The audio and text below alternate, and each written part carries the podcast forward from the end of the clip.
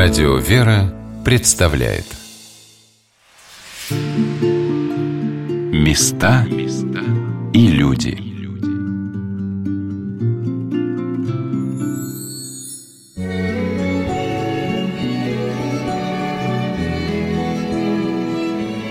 Мое первое узнавание о Пушкине связано с его сказками.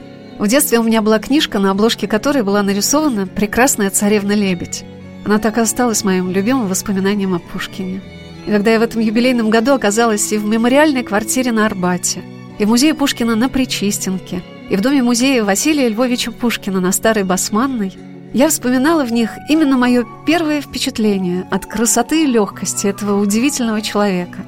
Мы стояли с экскурсоводом Государственного музея Александра Сергеевича Пушкина в Москве Михаилом Юрьевичем Орловым у портрета поэта, написанного Кипренским – в зале, посвященном Евгению Онегину. Вернемся к портрету. Вот э, портрет это копия, копия Николая Ге. Оригинал у нас оригинал Кипринского в Третьяковке, а Николай Ге, он сделал очень хорошую копию, она сейчас у нас. Это портрет 27 -го года, все 27 год, с Пушкин 28 лет, по заказу Дельвига был сделан. Один из самых похожих, по крайней мере, отец Пушкин, Сергей Львович, говорил, что самый похожий портрет моего сына, который рисован Кипринским. Здесь хорошо видно его вот лоск такой светский, как вы сказали, да, вот, но длинные ногти похожи на когти, такой шотландский плед через плечо, намек на Байрона, темно-синий платок шейный, пышные бакенбарды, смуглое лицо, голубые глаза у него были, африканские губы растрепанные волосы. И вот Оленина говорила, Анна Ленина, ногти похожи на когти и очень дерзкий взор на женщин. Ну, она так отмечала. А вот Вера Нащекина отмечала, что ни один из его портретов не передает даже сотой доли его обаяния. Он был удивительно обаятельный. Был маленького роста, метр шестьдесят четыре смуглый, некрасивый, скажем так. Но женщины были от него без ума. Вот он именно энергия, харизма, обаяние. Гений. Да, гений, да. А это вы рукописи, черновики, опять, опять в фотокопиях, конечно. Но здесь план Онегина, например, 9 глав Онегина. Восемь лет писал Онегина, видите, он даже подвел... А когда был создан этот план? А это план уже... уже по окончании. Вот странно, обычно план делаешь... Да, ведь Онегин – это импровизация. Он в Кишиневе начинает еще безусым юнцом. Видите, Кишинев, Одесса, Хандра, да? А заканчивает уже в 30-м, даже в 31-м письмо последнее Онегина к Татьяне. Почти 8 лет писал. Треть жизни писал одно произведение. «Любимое детище». Я была просто счастлива, когда, работая над программой о героях 1812 года, прочитала пушкинское стихотворение «Полководец», посвященное генерал-фельдмаршалу Михаилу Богдановичу Барклаю де Толли, очень созвучное моему отношению к Барклаю. И гений Пушкина так все расставил по своим местам, что у нас сохранилось определенное отношение ко многим событиям и личностям в русской истории – Хотя как автору программы мне позволено сделать и свои личные предположения, я очень люблю опираться на мнение научных специалистов, подтверждающих свои концепции только историческими документами и фактами. Главный научный сотрудник Государственного музея Александра Сергеевича Пушкина, доктор филологических наук, академик Российской академии образования Наталья Ивановна Михайлова сказала о том удивительном магическом значении искусства на примере пушкинского Бориса Годунова – а мне было интересно спросить у Натальи Ивановны об отношении Александра Сергеевича к личности Петра Первого. У него менялось отношение к Петру. И последняя его работа, незавершенная, это история Петра Великого. И он понимал, что некоторые указы Петра писаны кнутом. Он это все понимал. И у него есть страшные записи. Когда он читал архивные документы, он видел, как дрожащей рукой подписывал царевич Алексей после пыток какие-то документы. Но я должна вам сказать, что я с интересом как раз изучала эту тему. И для меня Петр – это огромная, колоссальная фигура в русской истории. И не случайно Пушкин говорил, что он не желал бы иметь другую историю, кроме той, которую нам Бог дал. И если в русской истории есть такая фигура, как Петр, то это уже колоссально для самосознания нации – потому что то, что сделал Петр, просвещение для России, это было очень много, очень много это значило. Но Петр это была еще трагическая, одинокая фигура, страшная фигура. Поэтому я думаю, что Пушкин осознавал и то, и другое. Если вся русская литература дышит гением Пушкина, который с легкостью раздаривал свои идеи, как, например, идея о ревизоре и мертвых душах, блистательно воплощенная Гоголем, то сам Александр Сергеевич во многом был вдохновлен и благословлен словом своих великих современников. Пока нет документальных подтверждений тому, что Пушкин лично встречался со святителем Филаретом Московским. Но слово святителя, его проповеди, несомненно, отразились на творчестве Пушкина.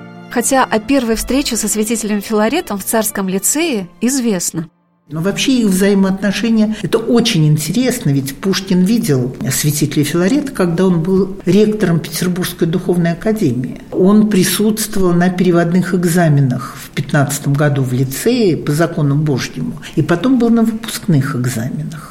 У них были общие знакомые. Я думаю, что еще какие-то факты их непосредственного общения будут выявлены, безусловно. А вот бывал ли он на Александро-Невской лавре на проповедях святителя Филарета? Не исключено, потому что в Александро-Невской лавре на третий день после окончания лицея Пушкиным, это было в 17 году, митрополит Филарет тогда, ну он тогда еще не был митрополитом, он произносил надгробное слово при гробе Павла Александровича Строганова. Павел Александрович Строганов пережил страшную трагедию. В 1814 году у него на глазах в сражении при Краоне погиб его сын. Ему ядром оторвало голову. Он вынужден был оставить сражение, уже не участвовать в этом, вскоре умер. Так вот, сохранились свидетельства о том, как присутствовали члены императорской фамилии на этой проповеди, как плакали люди. Мне удалось в отделе редких книг найти это слово святителя Филарета, где он говорит, какое это искушение видеть смерть единственного сына и вдруг пережить свое потомство.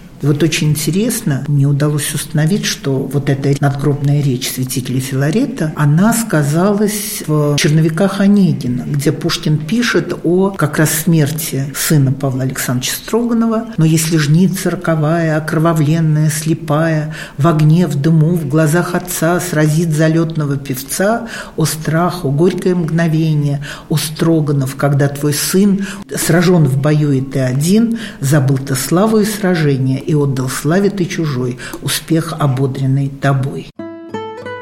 Не только присутствие на проповедях святителя Филарета, но и их чтение, знакомство с ними отзывалось в стихах Александра Сергеевича Пушкина. Можно было бы и другие примеры приводить, когда слово святителя отозвалось в слове Пушкина. Но самый поразительный пример, на мой взгляд, это стихотворение Пушкина «Герой». Оно было написано Болдинской осенью 30 -го года, когда Пушкин оказался в Болдине отрезанным от Москвы, Петербурга, других городов санитарными заставами, карантинами. Началась страшная холера. И он написал стихотворение, в котором рассказал о посещении Наполеона, это легенда такая была, посещении Наполеона чумного госпиталя. Это было в 1799 году, во время египетского похода. И самое любопытное, что толчком к созданию этого стихотворения явилась речь митрополита Филарета, произнесенная при вступлении в Успенский собор Николая I который приехал в холерный город, в Москву. И Филарет приветствовал его краткой речью. Речь очень сильная, он говорит о том, что цари обыкновенные любят являться в лучах славы, а ты, государь, ты совершил подвиг сердца, жертву сердца. Ты явился, чтобы с народом твоим трудности разделять и опасности препобеждать. И вот этот подвиг сердца, он превыше славы человеческой. Пушкин в Болдине получал московские ведомости, где была напечатана эта речь, я ее там нашла.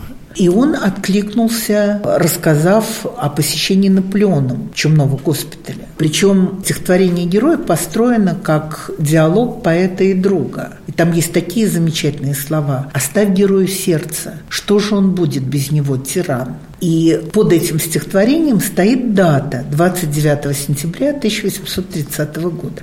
То есть это дата как раз приезда Николая I в Чумной город в калерный город Москву. Причем интересно, что Николай I дал предписание митрополиту Филарету покинуть Москву, но Филарет от этого отказался. Он остался для того, чтобы ободрять москвичей. И вы знаете, интересно, что его проповеди их переписывали, и какие слова он умел находить. Оставим забавы суетные, убивающие время, данные для делания добра. Согласитесь, к этому надо прислушаться.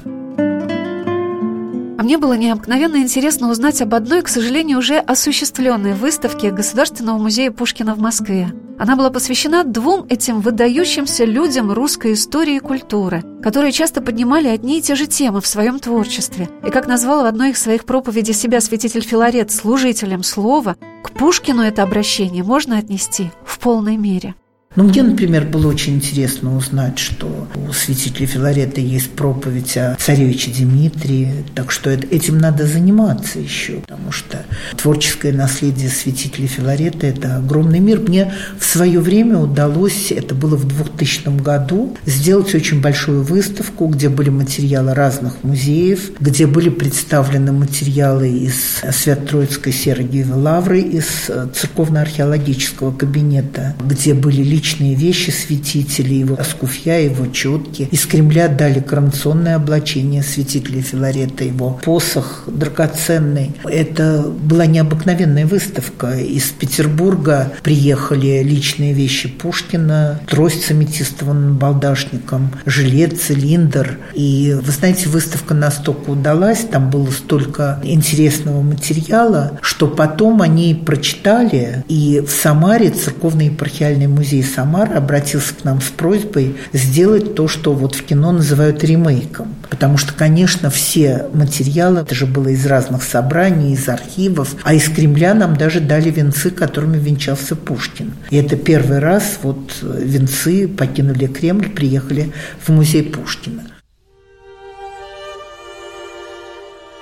Сегодня наша программа «Места и люди» на волнах радио «Вера» посвящена Александру Сергеевичу Пушкину, 220-летию со дня рождения поэта. Мы празднуем этот прекрасный юбилей вместе с Государственным музеем Пушкина в Москве. Это музей любви к Пушкину, потому что только любовь привела в музей тех, кто подарил ему множество экспонатов, и эти подарки не прекращаются до сих пор. Поэтому собрание музея можно назвать одним из самых живых, постоянно обновляющихся – это любовь ученых, деятелей культуры, музыкантов и актеров, которые приносят в музей свои дарования, научные труды, читают циклы лекций, принимают участие в конференциях, дают концерты и спектакли. Это любовь посетителей, взрослых и детей, которые приходят, чтобы вновь прикоснуться к этому чуду Пушкина, его дару, его поэзии, его свободе, его мужеству, его вдохновенной легкости и красоте.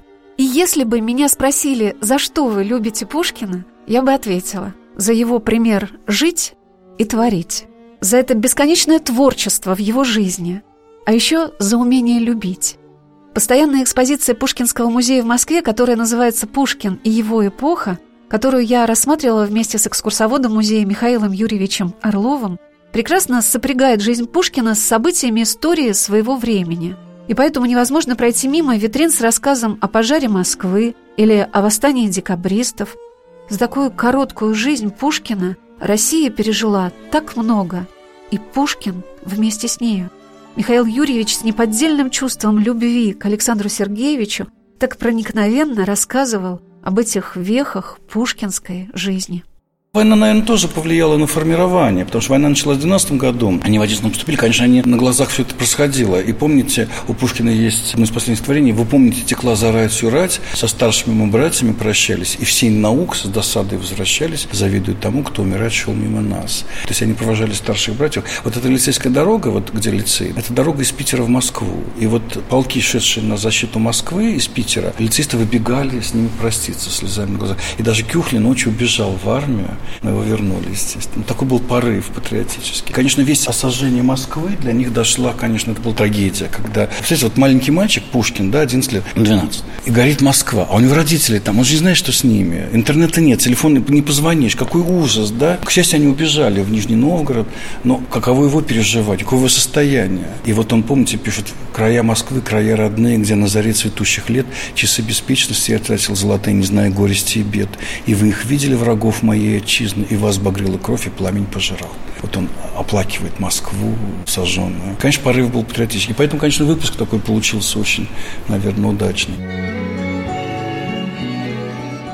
Не скрою, я с необыкновенным вдохновением прихожу в музей Пушкина в Москве. Есть что-то невыразимо чарующее в том, когда в этих залах для тебя раскрывают тайны служители, а я бы сказала, ангелы-хранители музея. Михаил Юрьевич показал мне удивительный паспорт, с которым отправила в путешествие в Петербург из Михайловского своего повара, тригорская помещица Просковья Осипова-Вульф. Когда он узнал о кончине Александра, он понимал, что что-то сейчас произойдет. Он как бы чувствовал, что китайское все было. А выезжать нельзя. И он идет к своей соседке по имению Прасковьи Осиповой Вульф. В Тригорском были барышни такие, тригорские барышни. Вульф Осипова. Он с ними дружил, в гости ходил. Собственно, чем ему там еще заняться в деревне. И вот он у Прасковьи просит такое поддельное письмо, документ, паспорт называется. Якобы Прасковья шлет в Петербург двух своих слуг, а описывает Пушкина. То есть, если поймают, вот документ это я, я повар там, или я плотник. Разве это было возможно, если так Пушкин был а популярен? фото, кто да. знает? Ну что, полицейский знает Пушкина, что ли, что он читал? Короче, риск, риск был. Конечно. И он выехал из сельца Михайловского, могу, 12 или 13 декабря, чтобы поехать в Питер. Ну, дорогу перебежал заяц. По-моему, священник и женщина с ведрами. Все плохие Пушкина приметы. был суеверен. И он вернулся. Теперь давайте посчитаем. Если он 12 или 13 выезжает, значит, он 13 в Питере накануне восстания. Где остановиться? Он мог остановиться, например, у Ролеева, у друга своего. То есть он попал бы в логов, в штаб восстания. И, может быть, и вышел бы на Сенатскую площадь. Поэтому Заяц его спас. И вот в Михайловском есть памятник Зайцу, условный, конечно, Зайчик, который спас Пушкина. Кстати, из мальчиков, 30 мальчиков, которые учились на первом курсе, шестеро были декабристами тайных обществах. Но двоих сослали только Пущина и Кюхельбекера. С ним жестоко поступили. Кюхли умер в Сибири, а Пущин 30 лет был в каторге. Точнее, 20 лет в каторге и 10 лет на поселении. Кстати, он переживал и смерть Пушкина там, в Сибири, когда ему сказали, что ваш друг убит. Это для него было потрясение. Он же пережил его на много лет. И написал записки о Пушкине, кстати, потрясающие. Когда думаешь о том, как переплетаются события жизни Пушкина с историей России, понимаешь, что и периоды жизни Александра Сергеевича, Кавказ и Крым, Михайловская и Болдина – это тоже история, пушкинская история. А еще особенная история – его детство. Откуда в таком нескладном, голубоглазом и высоколобом мальчишке родилось это неистощимое богатство идей и мыслей, чувств и переживаний – целый мир. Наталья Ивановна Михайлова, которая написала книги о жизни Василия Львовича Пушкина, дяди Александра Сергеевича для взрослых и детей, сказала, что это была удивительная атмосфера жизни семьи Пушкина, у которой дома-то своего не было, они переезжали с квартиры на квартиру, а также жизнь его дяди, поэта Василия Львовича, которого Пушкин называл своим парнасским отцом. Начнем с того, что это был литературный дом, где бывали литераторы, где бывал Карамзин. И уже в детстве он понимал, что Карамзин – это не то, что другие. У него был прекрасный дядя Василий Львович, очень известный поэт, который жил поэзией, был рыцарем поэзии. Когда он вернулся 8 сентября 26 года, то после встречи с императором в Чудовом дворце Московского Кремля Пушкин отправился к дяде на Басманную, потом не раз его посещал, навещал. Но там собирались литераторы, кого там только не было. Там бывал Вяземский, там бывал Дмитриев, там бывал князь Шаликов, издатель московских ведомостей дамского журнала.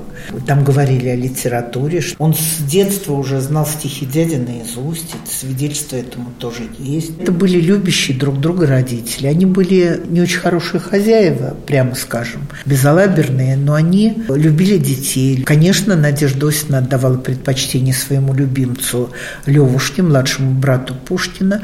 Но ведь опять-таки это как посмотреть, когда ее беспокоил Александр уволень, который предпочитал э, играм чтения, который кусал ногти, который терял платки, но она как могла старалась э, это исправить. А потом Пушкин, вот Анна Петровна вспоминает о том, как нежно он ухаживал за больной матерью. Когда мы с Михаилом Юрьевичем переходили от одного экспоната к другому в Онегинском зале музея, рядом со столиком, раскрывающим образ Ленского, разговор резко повернулся в сторону. Все детали ушли на второй план. И томик страданий юного Вертера Гетте, и коварство и любовь Шиллера, и разрушающая атмосферу романтической эпохи. На первый план выступила пара дуэльных пистолетов, символизирующая реальность эпохи Пушкинской. Я спросила, что интересно школьникам в истории дуэлей Пушкина – Им рассказывают, вот пистолеты, как их заряжали секунданты, дуэлянты, за дуэли судили. За дуэли были запрещены, что за них можно было попасть под суд. Уезжали за город. В Москве стрелялись обычно в Сокольниках, а в Питере на Волковом поле или Черной речке. То есть за городом, что никто не знал. На дуэли брали всегда, ну, пять человек на дуэли. Два дуэлянта, два секунданта и доктора брали. Хотя они были запрещены, все равно все стрелялись. У Пушкина было 29 дуэлей. 29 раз он стрелялся, они все перечислены. Ну, есть труд специальный. То есть есть люди, которые считали эти дуэли дуэли 29 раз. То есть он, он был бритер. Это 29 поединков, имеется в виду 29 раз, 29 вызовов, скажем так. Они могли прийти, помириться и разъехаться. Это были пуншевые дуэли, когда просто мирились. Иногда стреляли в воздух чисто формально. Но 29 раз, 29 вызовов было. А какие были самые такие известные случаи, из-за ну, чего? вот с Кюхельбекером он стрелялся там. С другом? Да, там воздух. Денисевич, так, майор в Питере его вызвал. Потому что Пушкин там сидел в театре. Он же болел, гнилая горячка. И его обрили всего, был лысый. А надо было в театр пойти, он взял парик, сел в ложу в парике. Было жарко, он снял парик, стал обмахиваться. Сидящий рядом майор сказал, молодой человек, это неприлично. Да, тут дамы. Ну, ссора, дуэль, это написано. Есть даже такой труд, дуэли Пушкин, поединки Пушкина. То есть иногда было из-за пустяка. Вот Вера Федоровна Вяземская пишет мужу, пишет мужу из Одессы, у Пушкина каждый день дуэли. Ну, это, конечно, привлечение, каждый день не могло. Он нарывался в Кишиневе там с какими-то местными боярами. Ведь Молдавия только что вошла в состав России, там еще немножко такая, она была очень провинциальная, часть Румынии, да, и ему не нравились вот эти светские какие-то их там условности с кем-то там. В Одессе мог с кем-то поссориться. Но чем он взрослее становился, тем, конечно, он серьезненько относился. Вот, например, в 30 году могло быть три дуэли с Сологубом Владимиром, с Люстяным, буквально из-за пустяков. Например, ему кто-то сказал, что Сологуб Владимир плохо отозвался о его жене. Он вызывает обидчика. То есть со слов кого-то он вызывает. Ну, да. Сологуб говорит, да ничего, ничего, ничего, ничего. Все хорошо. И сам поехал мириться Сологуб. То есть, то, что Сологуб понимал, кто такой Пушкин. Сологуб тоже писается. Михаил Юрьевич рассказал об обстоятельствах последней дуэли Пушкина. Причем две дуэли могло быть с Дантесом. Первая дуэль ее расстроили, когда он получил вот этот вот пасквиль, да, где наргоносец, он вызывает обидчика, он понимает, откуда вызывает Дантеса. Но к ним приезжает в слезах Геккерин, приемный отец Дантеса, умоляет отсрочки на 15 дней. Пушкин говорит, хорошо, а за эти 15 дней Дантеса срочно женят на Екатерине Гончаровой, и они родственники. Как стреляться с родственником? Пушкин забирает вызов. Потом ссора на балу 25 января, 26 письмо оскорбительное, именно Геккерну. После чего же дуэль была неотвратима. Что очень оскорбительное письмо, очень неприличное, оно публикуется. Наверное, нашему современнику очень трудно понять реалии жизни человека первой трети XIX века, объяснить его поступки. Но вопрос о последней дуэли Пушкина для меня был в полной мере разъяснен в книге Юрия Михайловича Лотмана. Пушкин не мог поступить иначе. Он защищал честь своей семьи, созданной им с таким пушкинским дерзновением быть счастливым. Я была рада, что Наталья Ивановна ответила на вопрос о дуэли Пушкина также бескомпромиссно. Потому что молодость, когда мы говорим о молодости, он с Вилли Кюхельбекером стрелялся, когда после лицея там они поссорились и прочее. Здесь другое совсем. Здесь это страшные обстоятельства, и Пушкин, посылая Дантесу вызов на дуэль, он отстаивал свою честь, честь своей жены и свое имя, которое принадлежало не только ему, а всей России. И это не просто мои пафосные слова. Когда однажды Пушкина спросили, а по какому ведомству вы, Александр Сергеевич, числитесь? Он ответил, я числюсь по России. Поэтому здесь он поступил так, как должен был поступить. В дверях дома на мойке в последние дни жизни Александра Сергеевича Василий Андреевич Жуковский вывесил два бюллетеня о состоянии здоровья тяжело раненого Пушкина. Первая половина ночи беспокойна, последняя лучше – Новых угрожающих припадков нет, но также нет и еще и быть не может облегчения. Следующий бюллетень был еще более тревожным. Больной находится в весьма опасном положении. В комнате музея на Причистенке, рассказывающей о последних днях жизни Пушкина, представлено страшное свидетельство гибели поэта. Подаренный музею потомками доктора Арента его медицинский набор – шкатулка для лекарств и инструментов, с которой он пришел к умирающему – изображение Пушкина на смертном ложе и портреты людей, которые находились рядом с Александром Сергеевичем в его последние минуты. Пойдемте сразу в мы коснулись.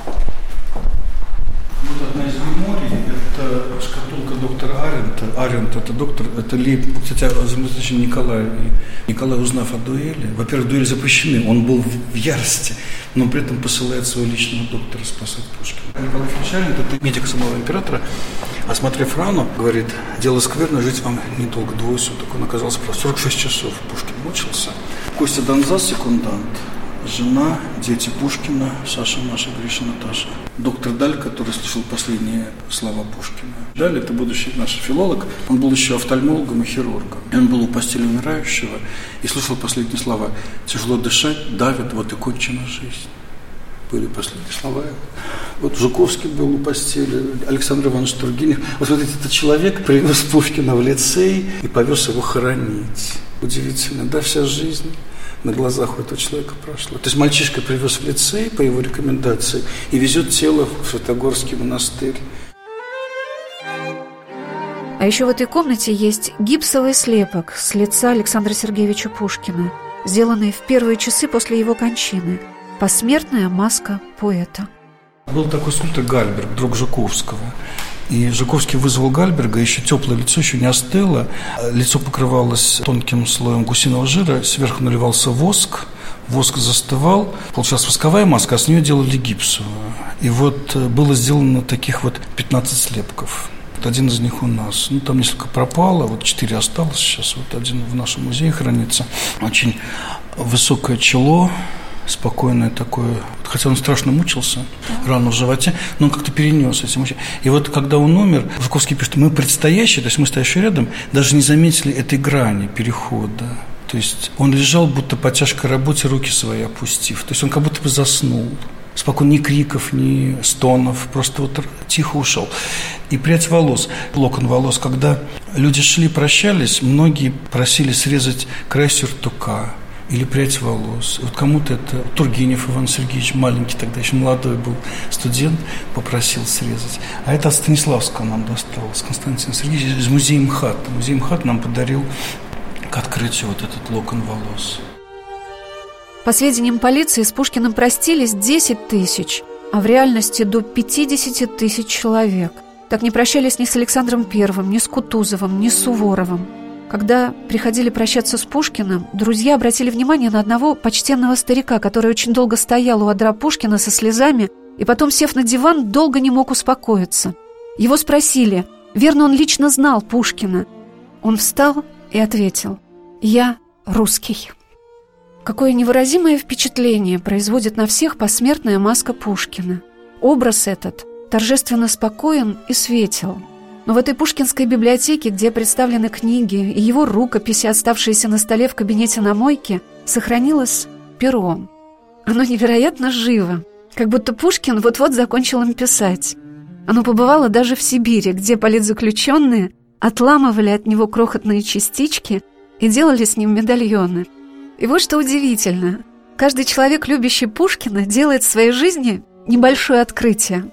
Так случилось и со мной – я обнаружила удивительную красоту в годах жизни Александра Сергеевича. В год, когда он родился и когда он умер, Пасха была в один и тот же день, 30 апреля по новому стилю. Родился Пушкин на праздник Вознесения Господня. И значит, в год, когда умер Пушкин, оно вновь пришлось на день его рождения. Я спросила Наталью Ивановну Михайлову, какое стихотворение Пушкина ей наиболее дорого. И вот что она ответила. Вы знаете, мне очень трудно отвечать на этот вопрос, потому что мне приходилось много изучать и писать о Пушкине, и книги издавать о Пушкине. Но вы знаете, я все-таки остаюсь не только исследователем, но и читателем Пушкина. Я с удовольствием читаю и перечитываю Пушкина, и прозу, и Онегина, и драматургию, безусловно. Но когда меня спрашивают, а вот что бы вы хотели написать? Я говорю, да, у меня есть несбыточная мечта. Эта мечта никогда не осуществится, но она есть. Я бы очень хотела написать поэму под названием «Медный всадник», но она уже написана. Но я была бы счастлива, если бы это я написала. На берегу пустынных волн стоял он, дум великих полный, вдаль глядел. Боже мой, я бы умерла от счастья, если бы эти строки сумела написать моя рука. Но уже написано. А я бы хотела написать эту строфу Онегина. Уж небо осенью дышало, уж реже солнышко блистало, короче становился день, лесов таинственная сень с печальным шумом обнажалась, Ложился на поля туман, гусей крикливых караван Тянулся к югу, приближалась довольно скучная пора. Стоял ноябрь у двора. А что хотели бы прочитать в день рождения Александра Сергеевича вы? Какой подарок вы могли бы принести поэту в этот праздничный для каждого русского человека день? Какую мелодию вашей души? Какие слова?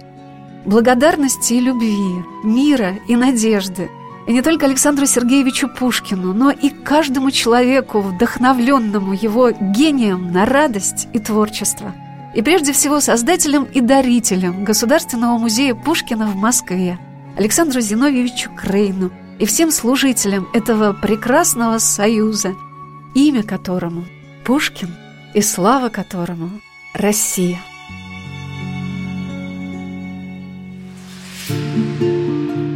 Места и люди.